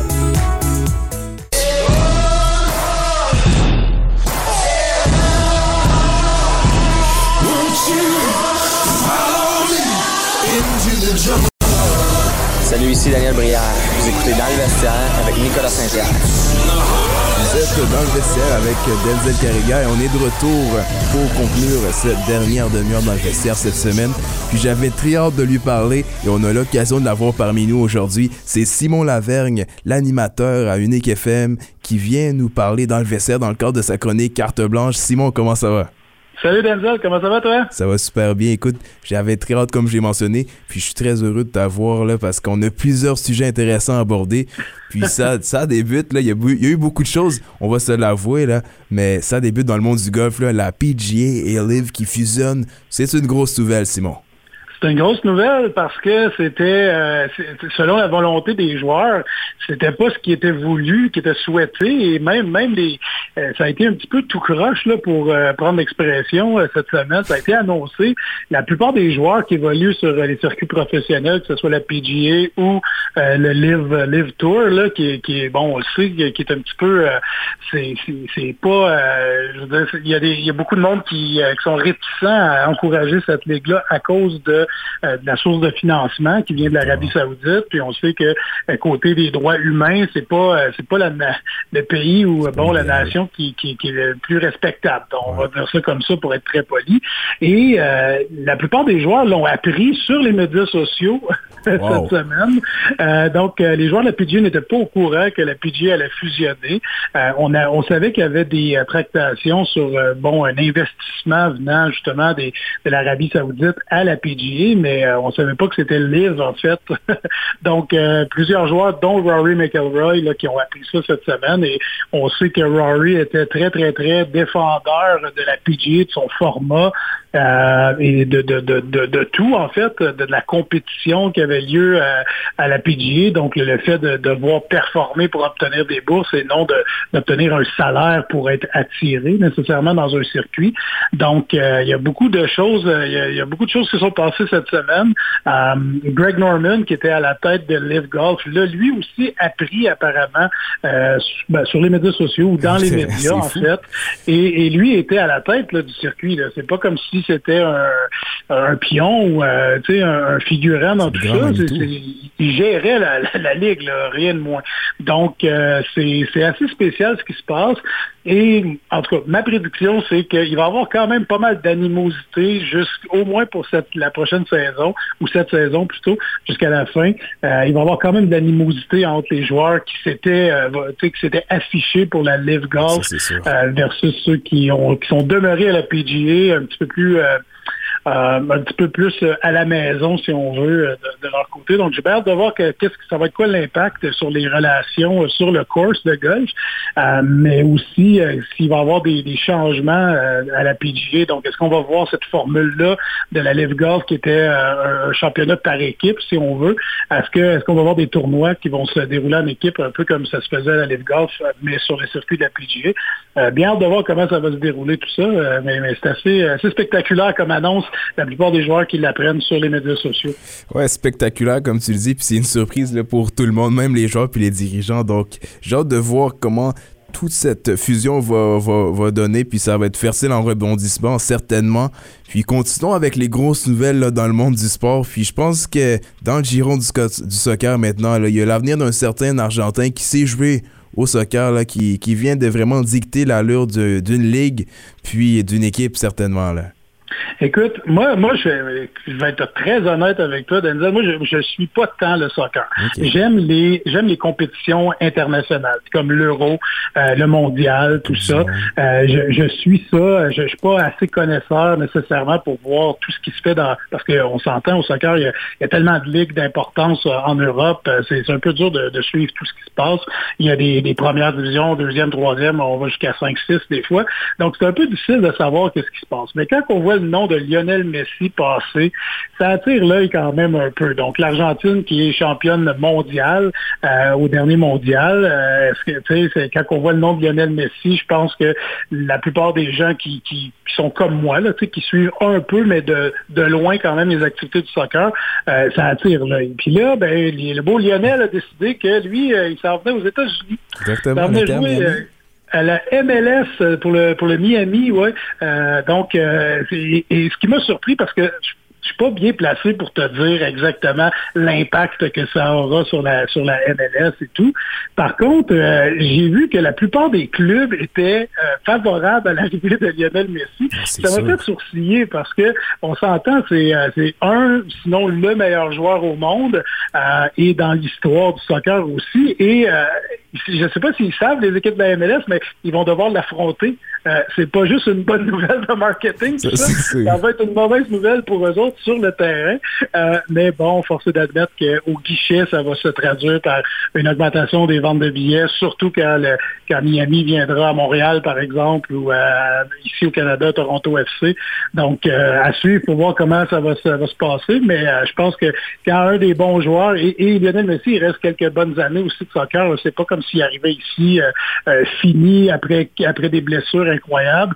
Euh, c'est un joueur qui a, qui a roulé sa bosse, qui n'a pas été si absent que ça. Donc, euh, c'est- quelqu'un qui a décidé et euh, je- bon, c'est sûr que le gars, il est actionnaire ou il y a des parts là, avec, avec Miami. Ça, ça aide un peu à choisir son équipe dans ce temps-là. Moi, je pense que je pense que l'offre qu'on lui a fait là, du côté de Miami, mais pas seulement Miami, là, la MLS, Apple La TV, MLS, ouais. Adidas. Donc, il y a plusieurs intervenants dans le monde du soccer nord-américain qui euh, ont permis cette nouvelle. Puis, comme tu l'as mentionné, je pense que c'est très drôle de voir un joueur qui est louangé par les équipes qui vont Puis, on l'a vu aussi là, au niveau du marketing, là, des équipes qui accueillent le- l'Inter Miami dans les prochains jours. Ils ont déjà vu euh, les billets qui, qui étaient disponibles prendre preneur. Donc, situation très, très intéressante. Puis, euh, on aura la chance de voir euh, l'impact de Lionel Messi en MLS, certainement.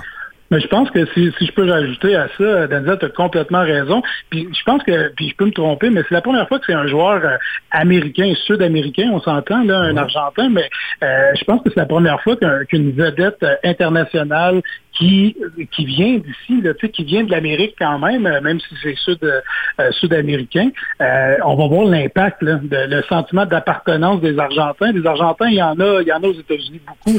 C'est pas, euh, c'est pas comme euh, si on avait une vedette européenne. Oui, on, on retrouve des Brésiliens, des Français, des Portugais un petit peu partout, mais là, on parle vraiment d'une frontière pas si lointaine là, pour euh, des Argentins de se déplacer, même pour venir voir des matchs en MLS. Donc, euh, bien hâte de voir euh, si, si ça va se traduire dans, dans, dans les tout ça. Mais je pense que oui. C'est sûr, c'est sûr qu'on va pouvoir découvrir un nouveau marché au niveau de la MLS, surtout avec cette proximité avec euh, l'Amérique du Sud et Lionel Messi qui s'en vient vraiment prendre d'assaut les terrains nord-américains.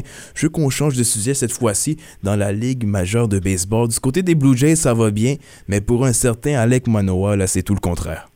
Écoute, c'est, c'est- je, je veux pas rire de sa situation, mais je veux rire un peu de ma situation parce que euh, Alec Manoa, bon, ça va pas bien depuis le début de la saison. euh, était, était, bon, était le lanceur partant des Blue Jays au premier match de la saison, Euh, ce qui veut dire que c'était l'as, c'était le lanceur numéro un pour la saison des Blue Jays, tout ça. Euh, il avait, avait montré de belles choses l'année passée, avait participé au match des étoiles. Euh, on voyait, tu sais, c'est un lanceur, un lanceur de puissance quand même avec une balle qui bouge beaucoup, euh, très difficile à frapper. D'admettre que cette année, ça fonctionne pas. Et les lanceurs, euh, les lanceurs un peu unidimensionnels avec euh, avec quelques lancers, c'est-à-dire euh, par exemple une, une balle rapide puis une glissante, se font malmener un peu parce que euh, maintenant les frappeurs voient très bien la différence au niveau de la poigne de la balle quand la balle part de la main du lanceur. La différence est assez flagrante pour le frappeur entre une balle rapide puis une glissante. Donc c'est ce genre de frappe de lanceurs-là se font frapper beaucoup plus cette année. Puis ça c'est pas juste avec Manoa, mais dans le cas de Manoa, il m'a fait connaître une nouvelle ligue parce qu'il a été rétrogradé pas au 3A, pas au 2A, mais à la Complex League de la Floride.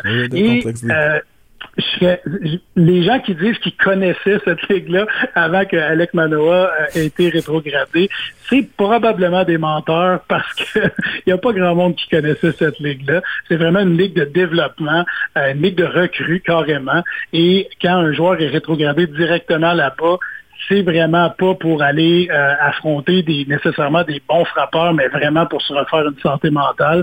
Puis c'est ça qui arrive avec Alec Manoa en ce moment. C'est triste parce que le gars a beaucoup de pression. est arrivé à Toronto cette année, euh, lanceur numéro un, comme j'ai dit, beaucoup d'attentes envers lui. Et moi, j'ai vu beaucoup de, j'ai vu beaucoup de, gens faire des, crises de panique et de l'anxiété. Moi, là, ce que ça me dit, c'est que ce lanceur-là euh, vit avec beaucoup, beaucoup de stress en ce moment. Puis ça va lui faire du bien, une petite pause de baseball, aller se retrouver euh, en Floride, euh, passer, passer du temps là-bas, travailler sur sa mécanique sans trop se demander ou sans trop avoir d'échéancier, parce que c'est ce que les Blue Jays ont dit. Il reviendra quand il sera prêt. Ben, je pense que c'est la meilleure manière de faire avec ça parce que plus il va lancer à Toronto, euh, plus il va avoir de la pression. Donc, euh, je- je souhaite le mieux, mais je pense que ça va prendre quelques semaines avant qu'on le revoie avec les Blue Jays. Puis euh, la, chose qui est bien du côté des Blue Jays, c'est qu'en ce moment, on a quand même un Gosman qui lance très très bien. Euh, peut prendre son temps là, du côté de la Florida Complex. Puis je dois t'avouer aussi que on a eu l'occasion d'avoir Phil au monde dans le vestiaire qui nous a permis vraiment de décortiquer Qu'est-ce que Mhm. c'était la Florida Complex League? Est-ce que, on va t'avouer, nous aussi, là, on avait certaines difficultés à, à saisir le niveau dans lequel s'embarquait Alec Manoa. Maintenant, au tennis, à Roland Garros, c'est des joueurs qui sont très très intéressants. On a une des demi-finales sans Nadal, donc on peut dire qu'il y a un certain virage qui se fait depuis quelques années dans, la, dans, au tennis, puis on- c'est le cas là, à Roland Garros cette année. Tout à fait. C'est- C'est sur le sujet que je voulais t'apporter parce que euh, quand on parle de Roland Garros, ben, on pense à Raphaël Nadal. Donc, euh, terre battue, les Espagnols qui sont très forts, mais en tête de liste, Raphaël Nadal qui a remporté le tournoi à bon nombre de reprises, tout ça.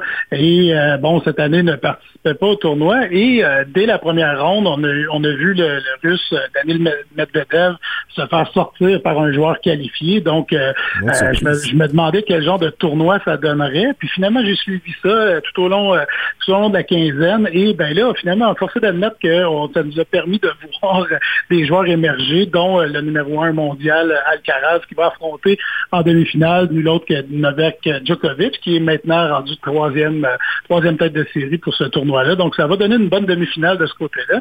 Et euh, ben, de l'autre côté, on va avoir droit à un, un revenant, euh, Alex euh, Zverev, le, le- le- le- l'Allemand géant, format, euh, format géant, 6 pieds 5, euh, peut-être même plus. Et lui avait eu des difficultés, euh, difficultés euh, beaucoup à s'adapter, euh, je pense, à la fréquence des tournois, d'être au top à tous les semaines, tout ça. Il a pris une petite pause, et quelques blessures, puis là, bon, on le voit, 22e euh, tête de série dans ce tournoi-là, et il s'amène il s'amène en demi-finale, donc ça va être super intéressant au niveau de Roland Garros. Du tennis complètement différent, hein, parce que nous, on est habitués au Canada de voir du tennis sur, euh, surface dure, et euh, le jeu sur terre battue, c'est des glissades à n'en plus finir pour aller rejoindre les balles euh, d'un bord ou l'autre du terrain. C'est assez impressionnant, je te dirais, euh, de, de voir ça aller. Donc, euh, bien de voir ces demi-finales-là. Et euh, du côté des femmes, ben, la finale est connue. On a eu une surprise ce matin. Sabalenka, qui est la, la Biélorusse qui s'est fait sortir là, en demi-finale par Mishkova, Mishova, une Tchèque qu'on n'attendait pas là du tout, mais elle affrontera Iga Sia- Siawa- Siawatek, que j'ai bien de la misère à prononcer, mais qui est numéro un mondial et qui remporte bon nombre de tournois. Donc, ça va être bien intéressant en de semaine euh, de suivre qu'est-ce qui va se passer à Roland Garros. Donc, très hâte de voir qu'est-ce qui se passe du côté des internationaux de France. Beaucoup de nouveaux joueurs qui font leur entrée dans l'élite mondiale. Puis, comme tu l'as dit, c'est toujours impressionnant de voir comment ces joueurs sont en mesure de se démener sur cette terre battue. Et pour nous, Simon, eh bien, c'est tout le temps qu'on avait aujourd'hui. J'ai été vraiment choyé de t'accueillir dans le vestiaire. Puis, merci d'avoir été parmi nous. Tu fais une super job, Denzel. Lâche pas ça, puis euh, on s'ennuie pas tant que ça, Nickel, l'affaire. Aïe, aïe, aïe, je vais lui dire ça dans les prochains instants alors qu'on va le rejoindre. Merci beaucoup, Simon, de ton temps, puis bonne soirée. Bonne soirée, merci. Alors, c'était Simon Lavergne pour sa chronique Carte Blanche qui, vient, qui est venu nous parler de golf, de baseball, de soccer et pour conclure de tennis. Mais maintenant, abordons le sujet avec les deux messieurs qui sont au baseball des Titans. Ils nous ont parlé de crotte de fromage, mais maintenant, on veut leur entendre parler sur le retour de, de ce match numéro 2 de la série. Victoire des Titans 10 à 6. Messieurs, comment ça va? Salut, ça va bien, Denzel, toi? Ça va super bien. Comment ça va, Zach? Ça va super bien, toi? Ça va bien, merci. Donc, messieurs, je veux avoir vos impressions. On commence avec les Titans qui, cette fois-ci, sortent vainqueurs de ce match face aux Aigles. Victoire de 10 à 6, Michael. Je veux avoir tes impressions. Ouais, tout à fait. Là. Écoute, là, on a bien débarré le- euh, démarré le bal avec un coup de circuit 3 points euh, par Jimmy Smart euh, au champ droit. Puis écoute, était vraiment là, euh, parti de l'autre bord de la clôture, en haut. Le, mur là, de Trois-Rivières est quand même assez haut. C'est un moins là, un 12 pieds de haut euh, en hauteur pour euh, le champ droit. Alors Jimmy Smart qui l'a vraiment bien claqué. Mais par la suite, Ro- Rodrigo Roscoe a réduit l'écart à un point en première manche. Alors Zachary puis se disant, non, écoute, ça va être un, un match de points certainement. Puis écoute, on a eu 16 points dans cette rencontre-là. Mais le point tournant de cette rencontre-là, comme j'ai écrit dans mon article sur le site uniquefm.ca, c'est vraiment la neuvième manche qui a changé les choses pour les Titans. Surtout avec leurs 14 coups sûrs, 10 points au total, 5 points en neuvième manche. Si on regarde d'un point de vue du côté des lanceurs, eh bien, on peut certainement créditer la victoire à Chris Beressa avec une fiche de 1 et 1 maintenant. En trois manches, Denzel, aucun coup sûr alloué. Trois rétro-bâtons, puis il a seulement fait 22 lancés, ce qui est extraordinaire justement pour ce ben non écoute c'est 17 lancés 17 lancés Encore seulement moins. pour euh, en trois manches de travail c'est incroyable parce que la moyenne d'un lanceur dans la Ligue Frontier en une manche de travail c'est 15 et elle a réussi à en faire 17 en seulement trois manches. Oui peut-être les aigles ont un peu euh, on s'est élancé beaucoup trop ou tout simplement là on n'a pas on s'est pas élancé sur la troisième prise mais honnêtement Burressa a fait d'un excellent travail. Même Zachary l'a dit écoute mec tu dois donner sa deuxième chance de connaître un mauvais, une mauvaise sortie euh, euh, euh, mercredi mardi plutôt mardi Mauvaise, mauvais départ. Buressa qui se ramène dans la, mêlée, merc- euh, dans la mêlée mercredi. Il a bien fait les choses comme il se doit. Très bien fait de sa part. Très surpris d'ailleurs. euh, d'ailleurs. Alors, belle victoire des Titans par la marque de 10-6. Mais pour les Aigles, Zach, là, en ce moment, c'est retour à la case départ. Même fiche, là. Effectivement, euh, le match de ce soir voudra tout dire d'un côté comme de l'autre. Euh, C'était un match très serré jusqu'à justement au début de la neuvième manche. Finalement, on a amené le releveur qui avait connu, dans le fond, le, le meilleur le releveur de l'équipe en Frankie Oui, Giuliano. C'est un septième départ de suite en autant de matchs. Exactement, il avait réussi deux sauvetages, avait des excellentes statistiques. Finalement, a failli à la tâche là, Euh, ça a été euh, même pas complété la manche là. Il est arrivé déjà à- en milieu de manche et il n'a même pas complété là. Donc, Environ peut-être un, un peu le même scénario que Chris Buressa mardi. Exactement, on avait on a souligné ça comme une petite saucette là, dans le match. là. Même pas eu besoin, même pas eu la chance de mettre un pied complet dans l'eau. Là, euh, a été retiré après simplement quelques lancers. Donc, euh, euh, ça sera tout à recommencer. Euh, Matthew Rush hier à- après le match me parlait que ce soir ça allait être euh, le match le plus important de la saison pour son équipe. Ben oui. Il a raison de le dire, là, il y a un match euh, qui, qui est très important, mais aussi un enjeu qui l'est encore plus au classement. Comme vous l'avez mentionné, messieurs, on a encore une fois une même fiche du côté des Aigles et des Titans. Est-ce que pour vous, là, une victoire ce soir, ça peut vraiment relancer la saison d'une des deux équipes? C'est sûr, c'est sûr, Denzel, écoute, les Titans et les Aigles avec une fiche de 8 victoires, 15 défaites, efficacité de 348.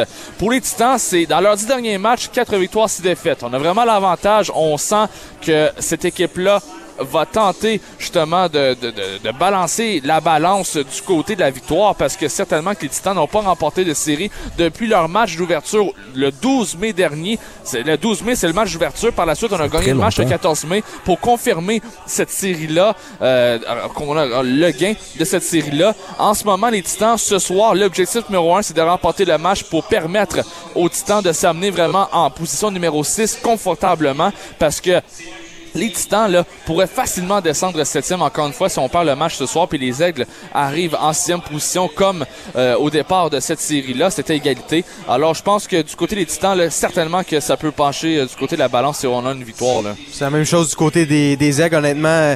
Ça passe sa cause. Ça va être un match de confiance. Les Aigles ont perdu leurs euh, trois dernières séries. Donc, euh, ont quand même gagné deux séries cette saison, mais ça remonte quand même à pratiquement un mois, là, la- la- leur dernière victoire euh, lors d'une d'une série. Donc, ça ferait du bien d'un côté comme de l'autre et je m'attends à rien de moins qu'un autre excellent match de baseball. Et messieurs, je veux qu'on mette la table pour ce match de match numéro 3, comme vous venez de le mentionner, qui se joue ce soir au stade Kilorama. Donc, les clés du match du côté Trois-Rivières, Zach, ça ressemble à quoi? Je crois que ça va être euh, le, départ. Là. On a, dans chaque match, euh, on a bien dé- démarré ça avec des points dès la première manche, mais on doit, on doit refaire le même coup. On doit mettre la pression, surtout deux équipes qui est peut-être, euh, qui va avoir une certaine nervosité. On connaît l'enjeu du match, donc le départ va être très important d'un côté comme de l'autre. On voudrait inscrire des points rapidement pour peut-être enlever un peu de pression, là, jouer avec le bâton un peu moins serré. Et Mick, du côté des Titans?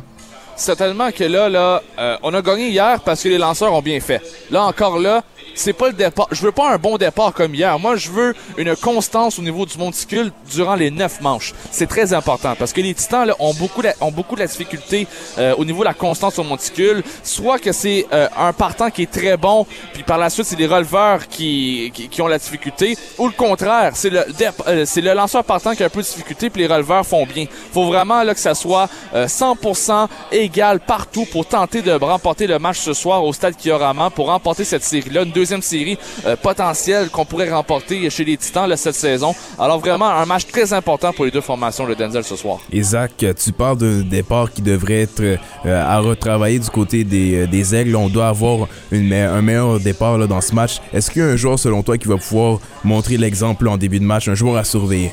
Je pense qu'ils ont connu des bons départs. C'est ça, c'était l'inverse. Ils ont connu des bons départs, ont réussi à marquer des points rapidement, mais on doit répéter le scénario ce soir. Puis du côté des ex, je pense que Juan Kelly, là, qui euh, hier a connu un bon match, a réussi à placer deux balles en lieu sûr, mais une erreur très coûteuse euh, au début de la, la neuvième manche a ouvert la porte au, euh, Titan pour remporter le match. Je suis certain que lui voudra se reprendre ce soir et faire la différence. Donc à surveiller du côté des aigles et du côté des titans, bien qu'on surveille quels joueurs qui seront en mesure d'avoir une certaine constance.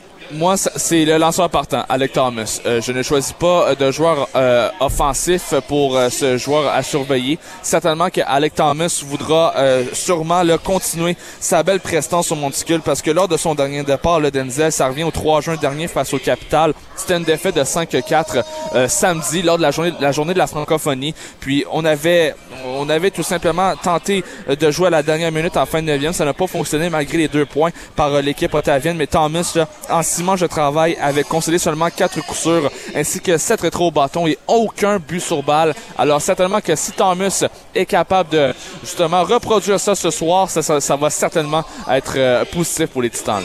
Donc la table est mise pour ce duel dans la Ligue Frontier, messieurs, mais je veux qu'on s'attarde à certains dossiers dans la Ligue nationale. Tout d'abord, du côté des sénateurs, Mick, le dossier Alex de Brincat qui semble prendre une autre tournure, lui qui pourrait être sur le départ après avoir atterri à Ottawa il y a à peine un an de cela.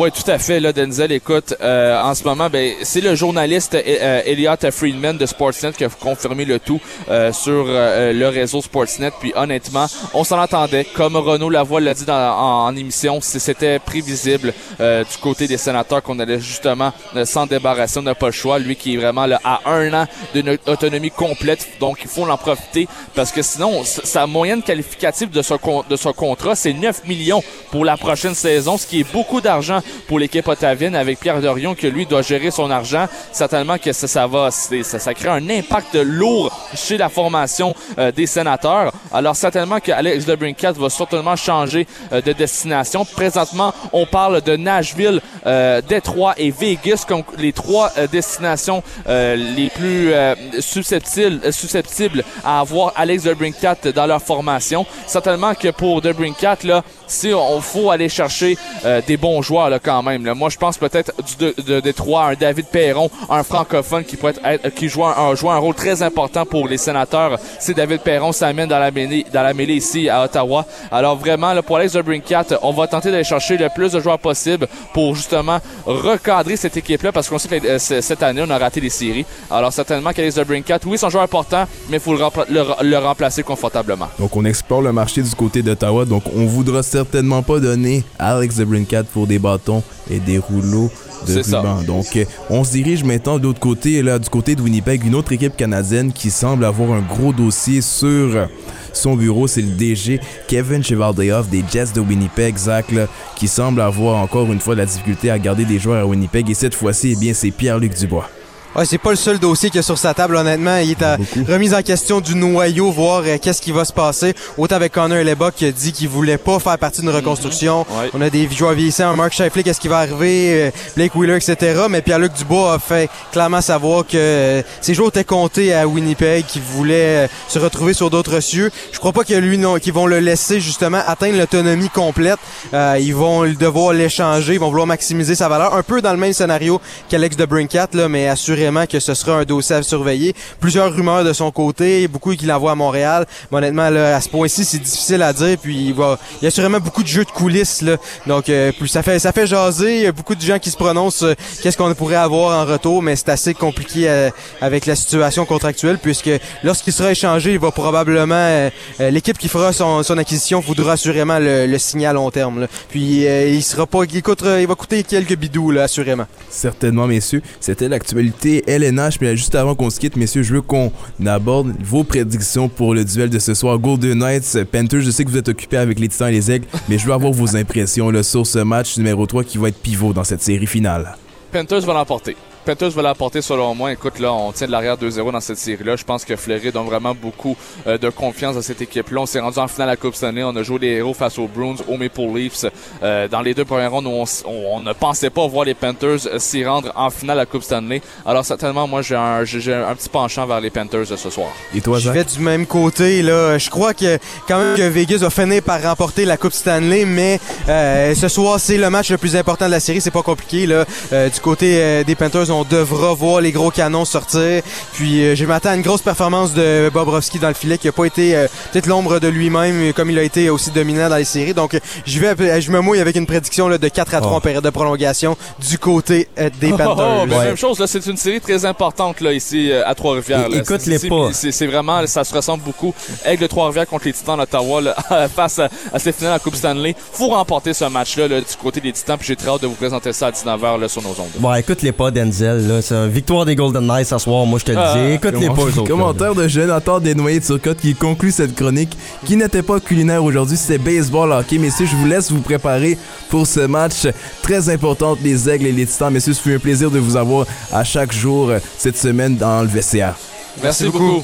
Donc c'était Michael Lafleur et Zachary Mercier en direct du stade Kilorama qui se prépare pour ce match qui débute dans quelques instants sur nos ondes. Match numéro 3 de cette série de trois matchs. Nous avons reçu Simon Laveigne, remerciements à lui pour cette chronique carte blanche. Adam Auclair qui est venu nous parler du rouge et noir et de toute son implication au football. Abou Sako, quel chic type qui est venu nous jaser de la formation ottavienne qui se déplace demain à York. Et Nicolas Monette est venu nous parler UFC. Et pour débuter, eh bien, c'est Renaud Lavoie lors de sa dernière chronique qui est venu nous jaser de la finale de la Coupe Stanley qui continue ce soir. On a parlé de plusieurs dossiers. Pierre-Luc Dubois et Alex Debrincat, est-ce qu'ils vont rester dans leurs équipes respectives? C'est la question qu'on se pose. Mais pour moi, eh bien, c'est ma dernière fois que j'étais à l'antenne d'Unique FM pour l'émission dans le vestiaire. Ce fut un réel plaisir. J'étais choyé de cette expérience. Et mesdames et messieurs, vous serez de retour avec Michael Lafleur la semaine prochaine. Je serai votre chroniqueur. Ce fut un réel plaisir, mesdames et messieurs. Bonne fin de journée.